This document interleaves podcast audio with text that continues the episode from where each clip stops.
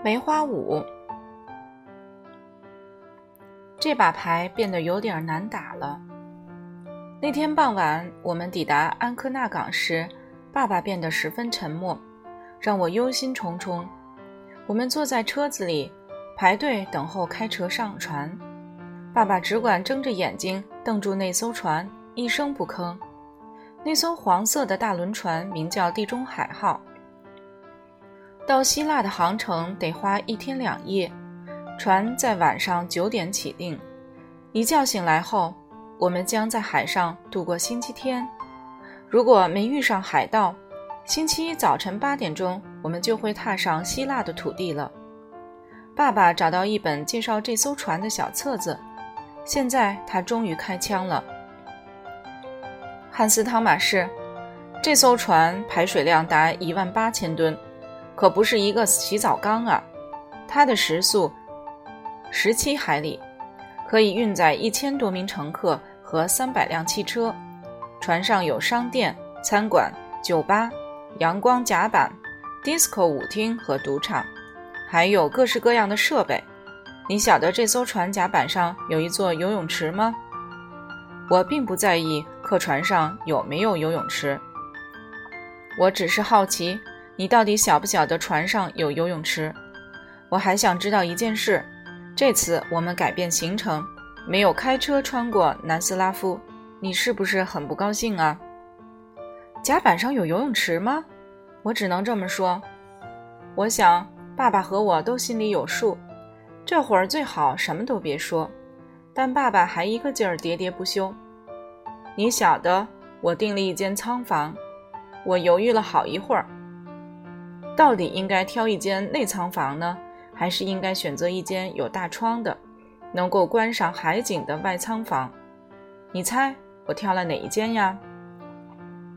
我知道他挑的是外舱房，而我也晓得他早就知道我晓得答案，因此我淡淡的说：“价钱差多少啊？差几个里拉？我说服我儿子陪我搭船去希腊。”总不能让他窝在一间密不透风的斗室啊！我还想再讲下去。这时，船上的人向我们招招手，示意我们把车子开上船。把车停好后，我们立刻去找我们定下的仓房。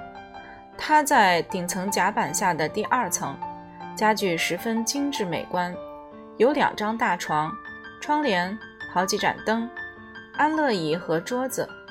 窗外，旅客们沿着船舱通道不停地走来走去。虽然舱房有敞亮的大窗，设备也堪称豪华，但我们还是决定到房外走走。在这一点上，我们父子之间还是蛮有默契的。离开舱房之前，爸爸从后裤袋掏出一个小酒瓶，给自己倒一杯酒，为你的健康干一杯。爸爸朝我举起酒杯，尽管我的健康并不值得如此大张旗鼓的干杯。我晓得，一路从威尼斯开车过来，爸爸实在是够累的了。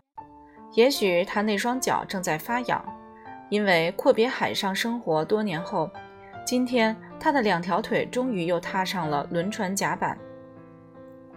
我也感到挺开心，我已经很久没这么快乐过了，因此。我对爸爸在这个时候喝酒颇不以为意。你每天晚上都一定要喝酒吗？我问道。哦，非喝不可。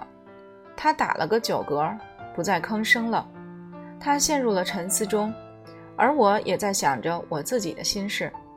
爸爸喝酒的事以后再提吧。轮船起定之前，我们已经在船上逛了一圈儿。我发现游泳池关闭，感到有点失望，但爸爸立刻就打听出来，游泳池明天一早就会开放。我们爬到阳光甲板上，倚着栏杆，望着陆地在我们眼前一点一点消失，最后完全看不见。好极了，爸爸说：“汉斯·汤马士，咱们现在遨游在海上了。”说完这句充满感触的话。爸爸就带我到甲板下的餐厅吃晚餐。吃过晚饭后，就寝之前，我们决定留在酒吧，父子俩玩玩牌。爸爸口袋里正好有一副扑克牌，幸好并不是印着裸女图的那一副。船上挤满来自世界各个角落的旅客，爸爸说，其中有很多是希腊人。爸爸发给我黑桃二和方块十，我拿起方块石时，手上已经有另外两张方块牌。吹制玻璃的女孩，我惊叹起来。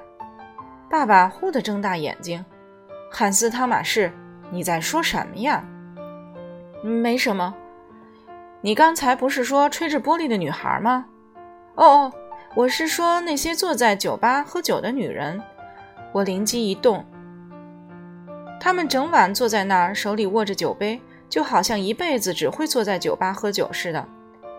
这次总算被我蒙混过去。可是这把牌变得有点难打了，简直就像用爸爸在维罗纳买的那副裸女牌来玩似的。我打出梅花五这张牌时，心中想的却是汉斯在魔幻岛上遇见的侏儒田野工人。每回我把一张方块牌摊在桌面上。脑海中就立刻浮现出银发红衣、美丽动人的女孩形象。当爸爸扔下红心腰，骗走了黑桃六和黑桃八时，我忍不住叫嚷起来：“他出现了！”爸爸摇摇头说：“该上床睡觉了。”离开酒吧之前，爸爸还有一项重要的任务要完成。在这玩牌的并不单是我们父子两个。走出酒吧时。爸爸绕行到正在玩牌的几桌客人面前，向他们讨取丑角牌。我心里想，爸爸总是在离开时向人家讨取丑角牌，未免有点悲切。我已经很久没跟爸爸一块玩牌了。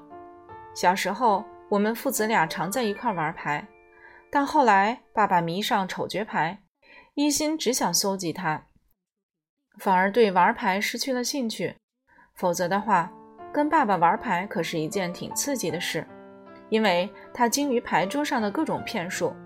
在牌戏上，他最值得夸耀的一项成就是，有一回他玩单人牌戏，竟然花了很多天才赢。在这样一场单人牌戏中获得乐趣，你不不但要有耐心，而且还得有大量的空闲时间。我我们回到仓房。在窗前矗立一会儿，眺望大海。我们什么都没看见，因为外面一片漆黑。但我们知道那片黑暗就是大海。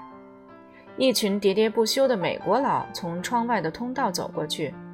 爸爸拉上窗帘，往床上一躺，立刻呼呼入睡。